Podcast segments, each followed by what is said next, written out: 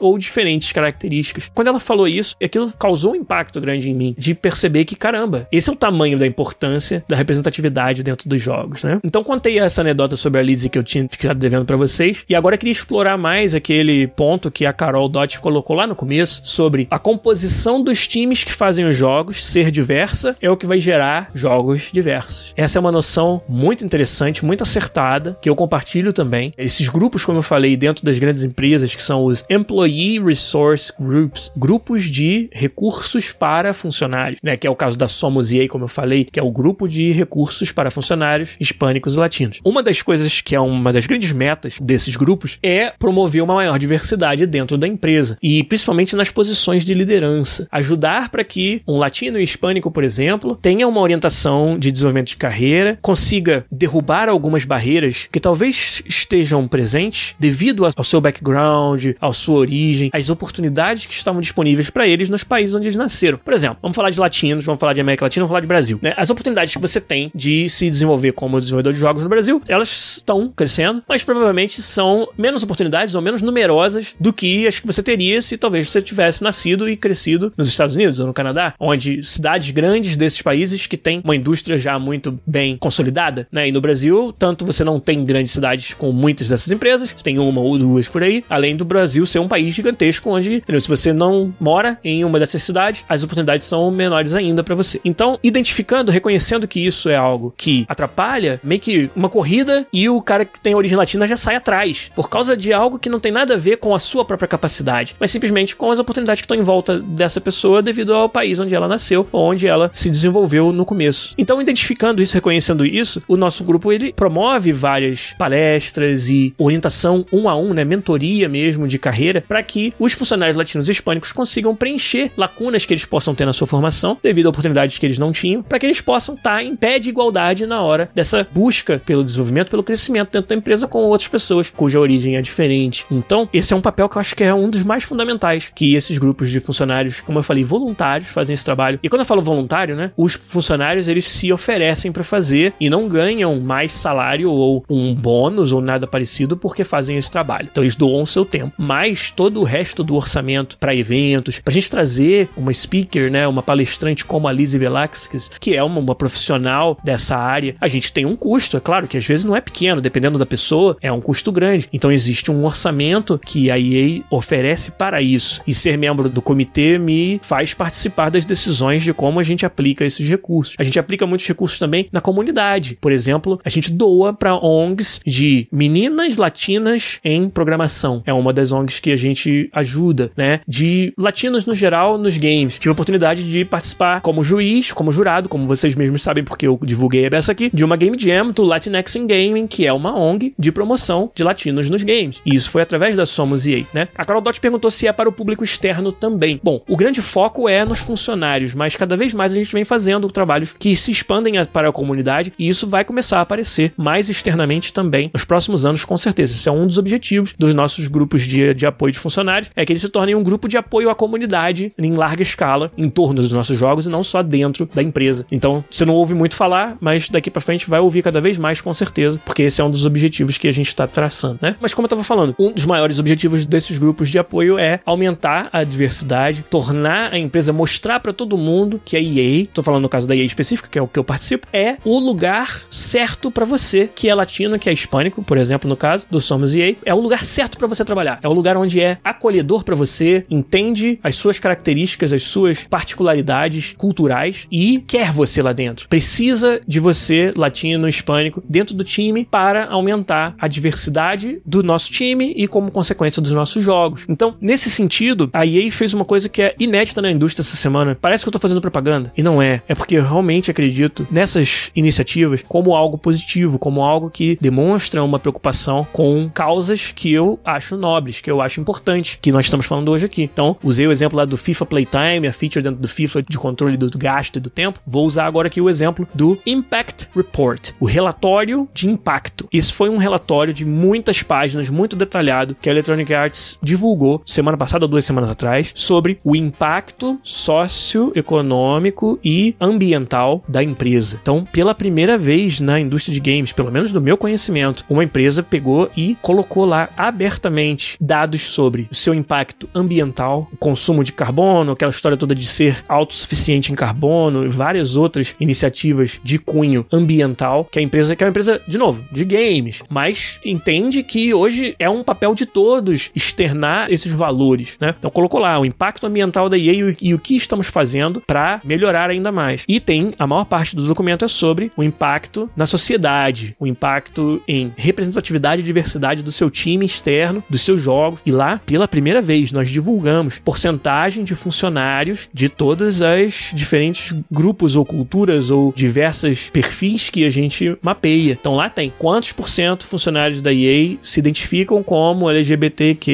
etc. Quantos por cento se identificam como negros? Quantos por cento se identificam como latinos? E várias outras categorias. Quantos por cento são mulheres? Não só os funcionários totais, mas em posições de liderança também. Isso é muito importante. A gente trazer cada vez mais a diversidade do nosso time que toma as decisões de fato para a empresa, porque é daí que vão sair as mudanças mais profundas na direção da diversidade e da representatividade. Então, a EA fez, como eu falei, algo que é inédito, né, até que eu conheço, né, dentro do meu conhecimento na indústria de games, de divulgar tudo isso e mostrar aonde estamos indo bem, aonde não estamos indo bem e o que vamos fazer para melhorar. E aí, essa medida, ela reabriu uma discussão que é um ponto que eu acho que é o ideal para a gente terminar a nossa conversa de hoje, mas que eu acho que é um dos pontos mais importantes dessa história, dessa conversa sobre sobre inclusão e diversidade e representatividade. Esse relatório, o conteúdo dele e o fato da empresa estar investindo em aumentar a diversidade, principalmente dos seus líderes, trouxe de volta à tona essa discussão sobre a famosa meritocracia, a famosa ideia de que, peraí, você não devia estar tentando forçar que mais mulheres ou mais pessoas LGBTQ ou mais latinos hispânicos se tornassem líderes. O critério único e exclusivo objetivo tem que ser o mérito. Se tem um candidato muito melhor do que esses outros que não se encaixa em nenhuma desses perfis, esse é o candidato que deveria ser promovido e não vamos promover pessoas desses outros grupos só com essa motivação da diversidade. Esse é um argumento, eu tô parafraseando aqui, tá, gente? Eu tô eu abri aspas e fechei aí. Esse é um argumento que é muito comum de você ouvir toda vez que você fala sobre diversidade, inclusão, representatividade. É a questão do mérito. Não, tem que dar para quem tem mais mérito. E aí a minha resposta, a minha interpretação interpretação desse argumento e a forma como eu respondo a ele para todo mundo que acaba levantando essa bandeira é sempre a mesma, que é, beleza, eu concordo, o critério tem que ser o mérito, mas vamos definir o que faz com que alguém tenha mais mérito em chegar nessa posição do que a outra pessoa? Vamos ampliar a nossa definição do mérito para incluir aí que o mérito também não é só quem tecnicamente ou pela sua formação acadêmica ou pela sua experiência no mercado de trabalho, isso tudo contribui para o mérito, claro. Pessoa que é um gênio daquela área ou que estudou nas melhores universidades e demonstrou com a sua experiência uma maior aptidão, uma maior eficiência. Isso tudo contribui para o mérito. Mas se a inclusão e a diversidade são um objetivo fundamental da empresa, existe um outro fator que tem que contribuir para o mérito, que é o quanto essa pessoa traz de perspectiva dos grupos subrepresentados. Essa pessoa ela vai ser importante estar na posição de liderança porque ela tem o mérito de compreender os anseios, os conflitos e as dificuldades das pessoas daquele grupo subrepresentado. Vamos pegar de novo os latinos hispânicos como exemplo. Se um dos meus objetivos fundamentais da minha empresa é aumentar a diversidade e trazer, incluir e ser mais um lugar mais acolhedor para latinos e hispânicos, tem que ter mérito alguém que traga isso como bagagem, que possa oferecer isso à minha equipe de direção, que talvez um outro candidato, até com um pouco mais de experiência no mercado ou na indústria, não possa oferecer. Então, eu sou um grande fã da meritocracia. Eu acho que você tem que promover e ajudar ao crescimento, né? E, e reconhecer aqueles que têm mais mérito. Agora, o que eu acho que tá faltando é a gente redefinir um pouco o que, que é mérito pra gente. E incluir aí que tem muito mérito o fato de você viver